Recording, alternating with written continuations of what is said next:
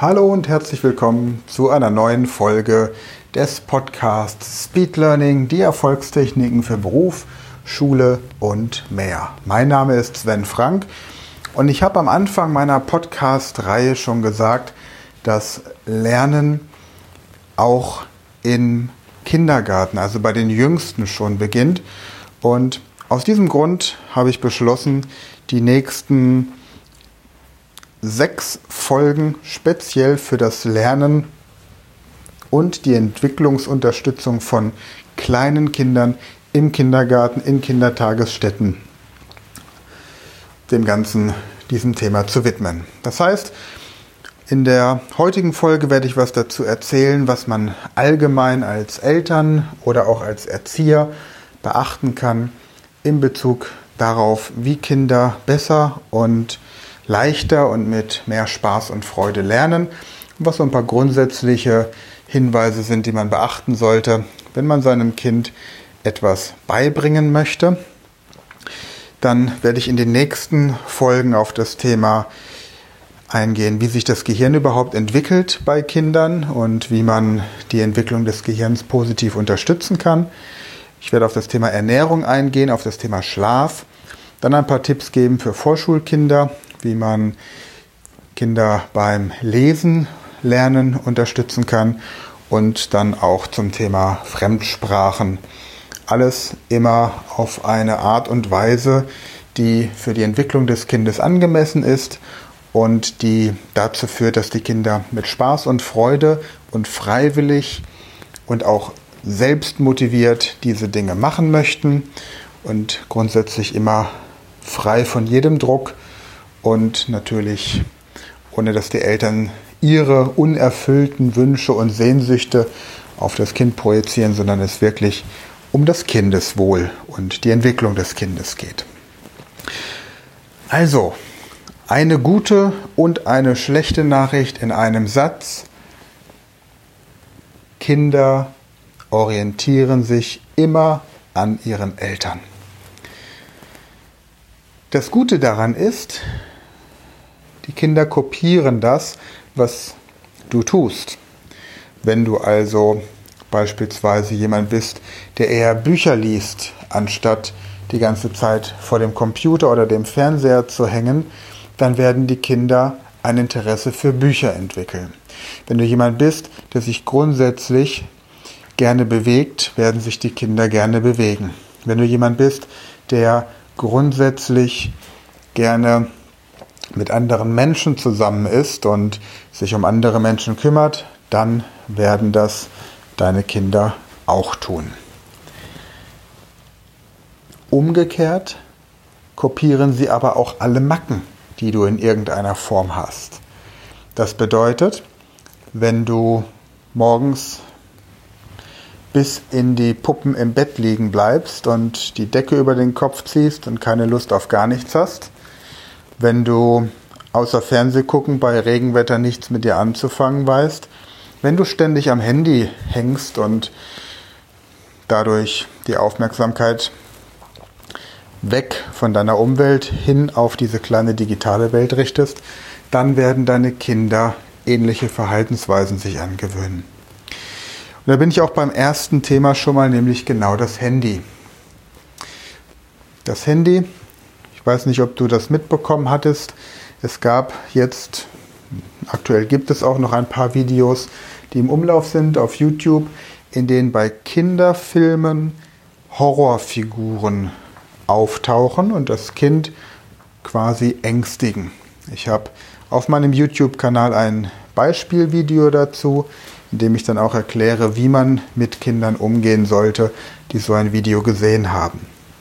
Fakt ist, in dem Moment, in dem du zu deinem Handy greifst, veränderst du deinen Gesichtsausdruck. Beobachte das einfach mal bei anderen Menschen. Ich habe in der letzten Folge schon darauf hingewiesen, dass Menschen, die ihr Handy in der Hand haben, eine depressive Körperhaltung einnehmen. Gleichzeitig wird aber auch dein Gesichtsausdruck amimisch. Und das Kind, je kleiner, desto deutlicher spürbar, bezieht nun dieses Verhalten, diese veränderte Gestik und Mimik auf sich. Weil Kinder in dem Alter nicht unterscheiden können zwischen sich und dem, was die Umwelt tut, sondern sie haben immer das Gefühl, wenn es mir gut geht, war ich brav und wenn es mir schlecht geht, war ich böse. Und schlecht geht es ihnen, wenn es dir schlecht geht. Und wenn du auf dein Handy guckst, weil du eine WhatsApp bekommen hast, du kurz was im Internet suchst oder eine E-Mail beantwortest, dann ist dein Gesichtsausdruck identisch mit dem Gesichtsausdruck, den du hast, wenn es dir schlecht geht. Und die Kinder denken dann, sie sind schuld daran. Deswegen solltest du nach Möglichkeit das Handy so wenig wie möglich benutzen, wenn deine Kinder dabei sind. Dafür umso mehr Kontakt zu den Kindern einfach haben. Wenn du jetzt also deinen Kindern etwas beibringen möchtest, das ist völlig egal, ob das jetzt etwas hm, Körperliches ist, wie beispielsweise Malen, Skifahren, am Tisch mit Messer und Gabel essen, auf einem Bein stehen, ob das Gymnastikübungen sind oder ob das so Sachen sind wie Lesen und Schreiben, Rechnen, Fremdsprachen, irgendwelche Puzzle, irgendwelche handwerklichen Tätigkeiten. Wichtig ist immer, Kinder lernen mit Spaß. Der Satz unter Druck entstehen Diamanten trifft auf Kinder nicht zu. Nicht im Alter des Kindergartens. Da kann man mal so ein bisschen den Druck anziehen, wenn die Kinder in die Pubertät kommen, aber in dem jungen Alter geht es einfach darum, den Kindern mit Freude und durch Vorleben zu zeigen, was man alles lernen kann und wie schön es auch ist, Dinge zu lernen. Nehmen wir als Beispiel ein Puzzle, das du mit deinen Kindern zusammen puzzeln möchtest. Wichtig ist, dass du dir Zeit nimmst, dass du, mm, ich sag mal, Fehler oder Schwierigkeiten oder Verständnisprobleme deines Kindes aushalten kannst. Erinnere dich mal daran, wenn du morgens dein Kind fertig anziehst und ihr Zeitdruck habt, dann wird dein Kind dich möglicherweise in Stress versetzen, wenn es sich selbst anziehen möchte. Seine Hose, seine Schuhe, seine Jacke und es das einfach noch nicht kann. Und natürlich gibt es Situationen, in denen man jetzt nicht ewig rumtrödeln kann, aber merke dir diese Situation und nimm dir dann bewusst Zeit an dem Tag, um deinem Kind zu zeigen und es ausprobieren zu lassen, wie man Schuhe anzieht, wie man seine Hose anzieht, wie man seine Jacke selbst anzieht. Das heißt, wann immer du in einer Situation bist, in der dein Kind eine Lernerfahrung machen möchte und das einfordert, du aber in dem Moment nicht die Zeit oder die Möglichkeit hast, ihm diesen Raum zu geben, finde einen anderen Moment, an dem das Kind das machen kann. Kündige das auch an, wenn du schon abschätzen kannst, wann das sein wird.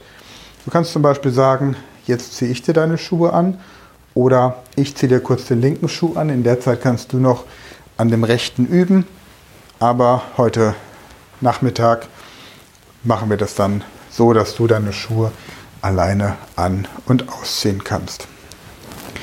Auf diese Art und Weise gewöhnst du dich daran, deinem Kind eben den Freiraum zu lassen. Und das sind erfahrungsgemäß maximal 20 bis 30 Situationen, in denen das Kind eine bestimmte Sache immer wiederholen muss, bis es das dann am Ende tatsächlich auch kann und bereit ist für den nächsten Schritt. Aber diese Eigenständigkeit ist einfach wichtig und vor allem gibt es deinem Kind Erfolgserlebnisse. Denn Kinder werden selbstbewusst durch Erfolgserlebnisse. Also sorge dafür, dass dein Kind so viel Erfolgserlebnisse wie möglich am Tag hat und lob dein Kind auch ganz intensiv und fleißig dafür. Was du ansonsten machen und beachten kannst, das erzähle ich dir im nächsten Podcast. Abonniere meinen Podcast, empfehle ihn weiter und schau auch gerne mal auf meiner Website vorbei, sven-frank.com. Bis zum nächsten Mal.